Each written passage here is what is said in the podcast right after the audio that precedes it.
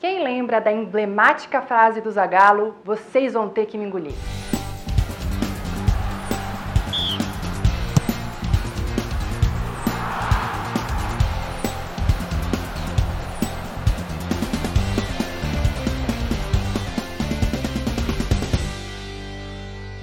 Mesmo com quatro títulos continentais na sala de troféus, o Brasil sempre teve dificuldade em disputar a Copa América fora de casa. Diversas vezes bateu na trave na hora de gritar campeão e parecia que dessa vez não ia ser diferente, afinal, o campeonato de 97 foi sediado na Bolívia.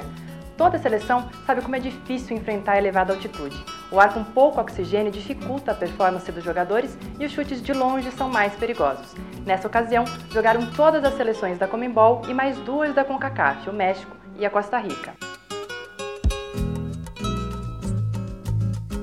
A altitude de La Paz era inclusive implacável para os jornalistas que cobriam o campeonato. Imagina para os jogadores. Em sua coluna na Gazeta Esportiva de 30 de junho de 97, Marcelo Tiepo fala como passou mal por conta do ambiente que ele não estava acostumado. E a Bolívia, que não é nada boba, jogou todas as suas partidas em La Paz, que está a 3.640 metros acima do nível do mar, a oitava cidade mais alta do mundo. O Brasil jogou todas as suas partidas em Santa Cruz de la Sierra, uma cidade um pouco mais baixa que São Paulo.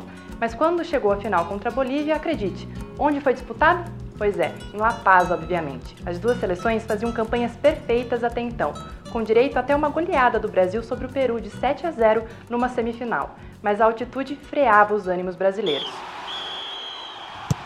O primeiro tempo foi bastante disputado, até que o Brasil abriu o placar com um gol impedido do Edmundo aos 40 minutos.